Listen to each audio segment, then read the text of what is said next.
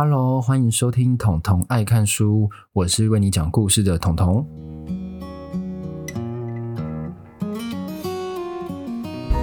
好，大家好，欢迎收听特别集。然后这一集特别集呢，是由宜兰市公所，还有录播客，还有少年阿公邀请 Podcaster 去宜兰当地实际感受传统市场的情怀。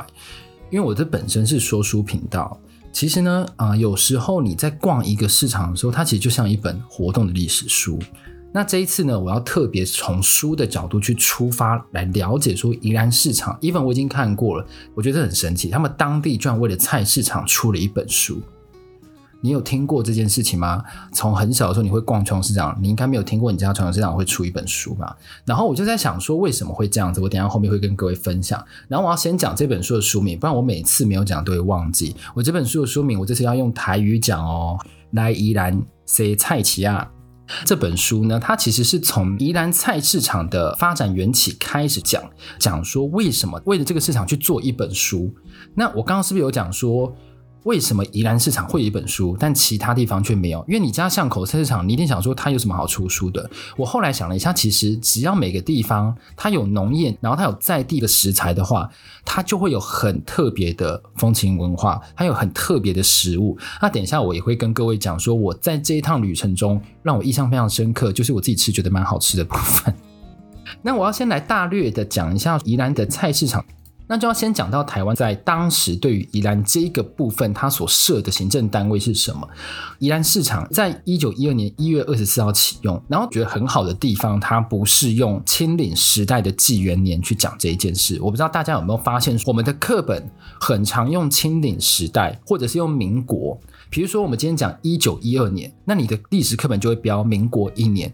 那现在的教材可能 maybe 已经变得比较没有那么以中国为思想为中心的，可能会以台湾现实状况，它当时是什么样的政体，就用什么样的纪元年来去述说这件事。我觉得这个蛮好的。然后它是明治四十五年启用。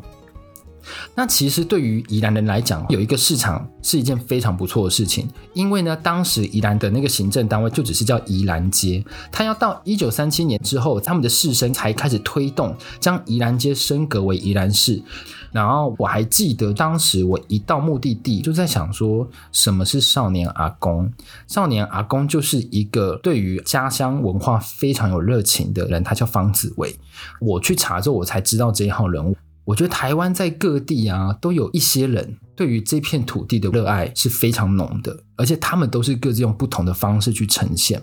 那我觉得少年阿公他的呈现方式非常厉害的部分，在于越在地越国际化，就是当你的东西越来越有特色之后，国际市场就会比较知道说，哦，你这个的定位是什么？就像是大家都会说你。过了这个村就没有这个店，在日本是成立的，在台湾是不成立的，因为各个观光区可能都卖差不多东西。但是，比如说你去日本金泽，比如说你去甲府，他们都有卖当地限定的，比如说馒头啊，比如说酱菜啊、腌制物啊那一些。所以，在这个部分的话，我觉得紫薇，我叫紫薇好吗？我其实跟他没有那么熟，对，但我觉得叫紫薇有一种亲切感。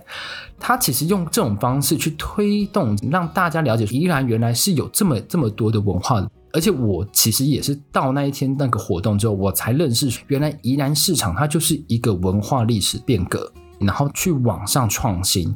我觉得这种方式，第一个它不会运用比较大笔的财源。其实我们都知道各县市政府很穷，如果你不是直辖市的话，你的经费会很受限。所以呢，如何透过有限经费在当地寻求转型，我觉得是他们现在正在做的事情，而且是已经开始驻扎在大众的心中哦。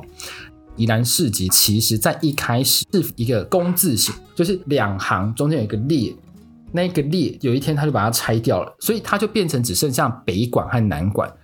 那其实我们当时最一开始逛，也是我印象比较深刻，就是南馆。大家知道为什么吗？那边都是吃的，那边就是会卖一些很多宜兰当地的特色小吃。但是我本来想说，为什么要带我们去逛菜市场？那么就是卖一些很便宜的东西，然后可能会有阿嬷的衣服，或者一些猪肉摊，然后青菜就这样子。但我其实就是大错特错。你如果要去逛市场的话，找一个当地人，你才会知道说，哦，原来这间店是百年老店，原来这一个口味是只有宜兰当地有的。像他们当时有一个红曲油饭，其实别的地方没有，就只有宜兰那边有。还有一大家都知道宜兰三星葱很有名，所以很多东西会依照着葱发展其他种食物。然后我那个时候啊，就紫薇有问我们大家说：“哎，你们有特别想知道宜兰市场什么吗？”就在一阵静默之后，就大家一开始比较害羞了。一阵静默之后，我就说：“哎，我希望可以看宜兰市场最老的那一间店。”然后他就带我去了那一间店，那一间店就叫做广达香饼铺。只要比如说三节啊，你要拜什么，你就去他们那边，他就推荐你现在要拜什么啊，这样子就不需要再记说哦，中秋要拜什么，新年要拜什么，过年要拜什么啊，灶神要拜什么，他都会告诉你说现在应该要拜什么。等一下会放大概九秒的市场的声音给大家听，可以感受一下市场其实是蛮蓬勃发展的。好，宜兰才有的口味，其实台湾各地都有类似，可是你讲的口味只有宜兰才有。好，谢谢。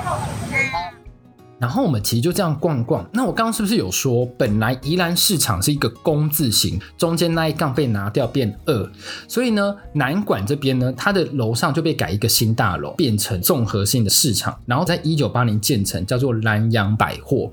其实啊，你在那个阶梯还是可以看到“兰阳百货”这个字样。我要特别介绍一下，它其实很多地方都已经没有人了啦。那当时它的规划是一楼其实是食品和生活用品区，二楼是商店街，那时候三楼是电影院哦，还有餐厅，是不是很吓趴？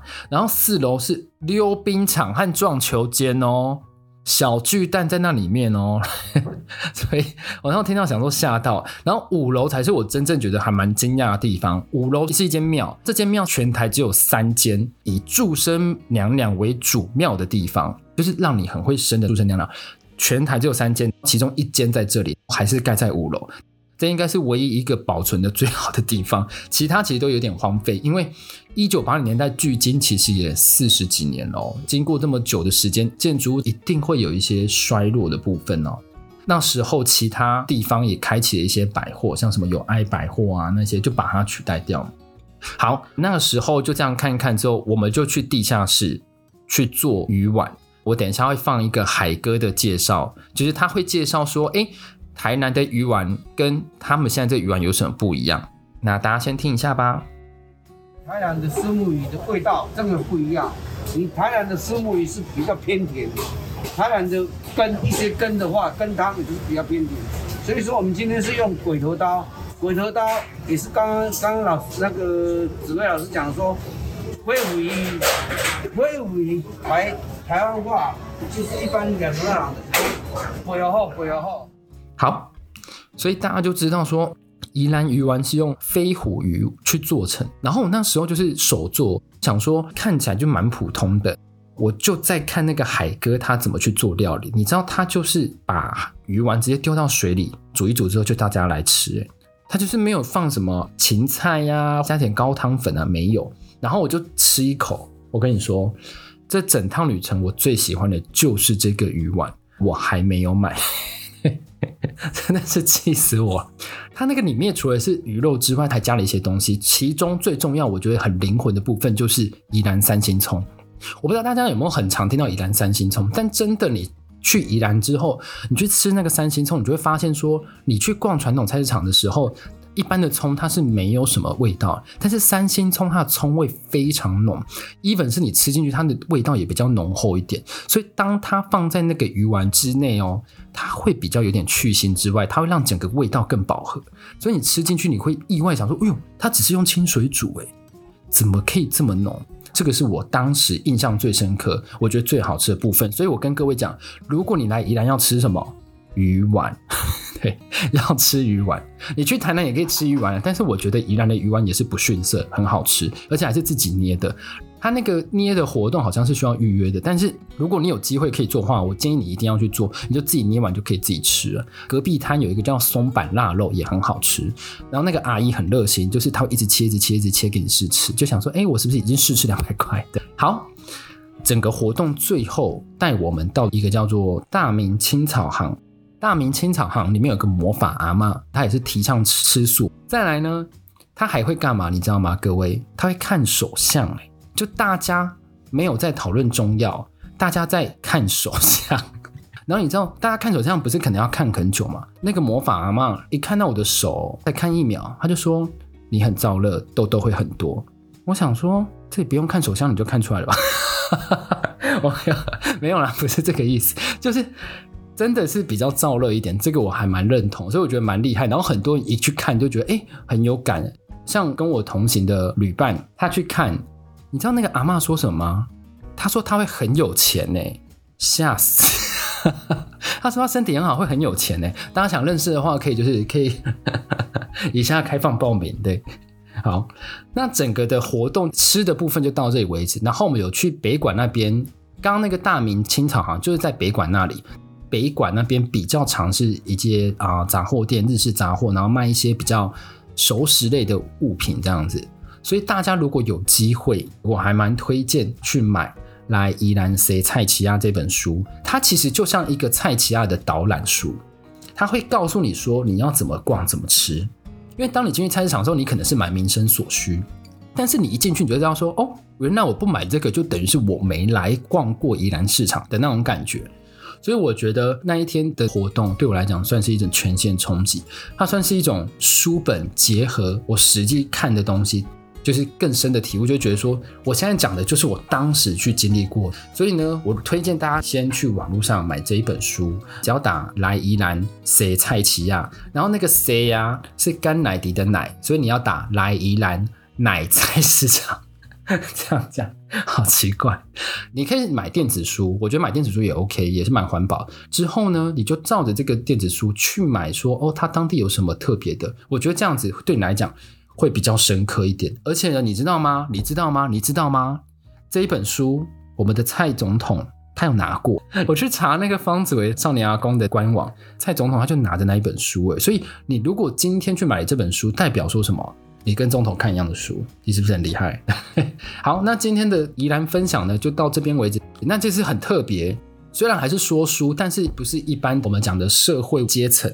它比较偏向是传统文化的部分，那这部分其实如果日后我这些书已经消化完的话，我也会找机会来讲讲。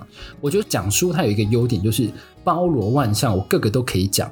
但你们觉得比较喜欢我讲哪一个部分，你们也可以跟我说，好吧？那今天节目就先到这里喽，我们下次再见，拜拜。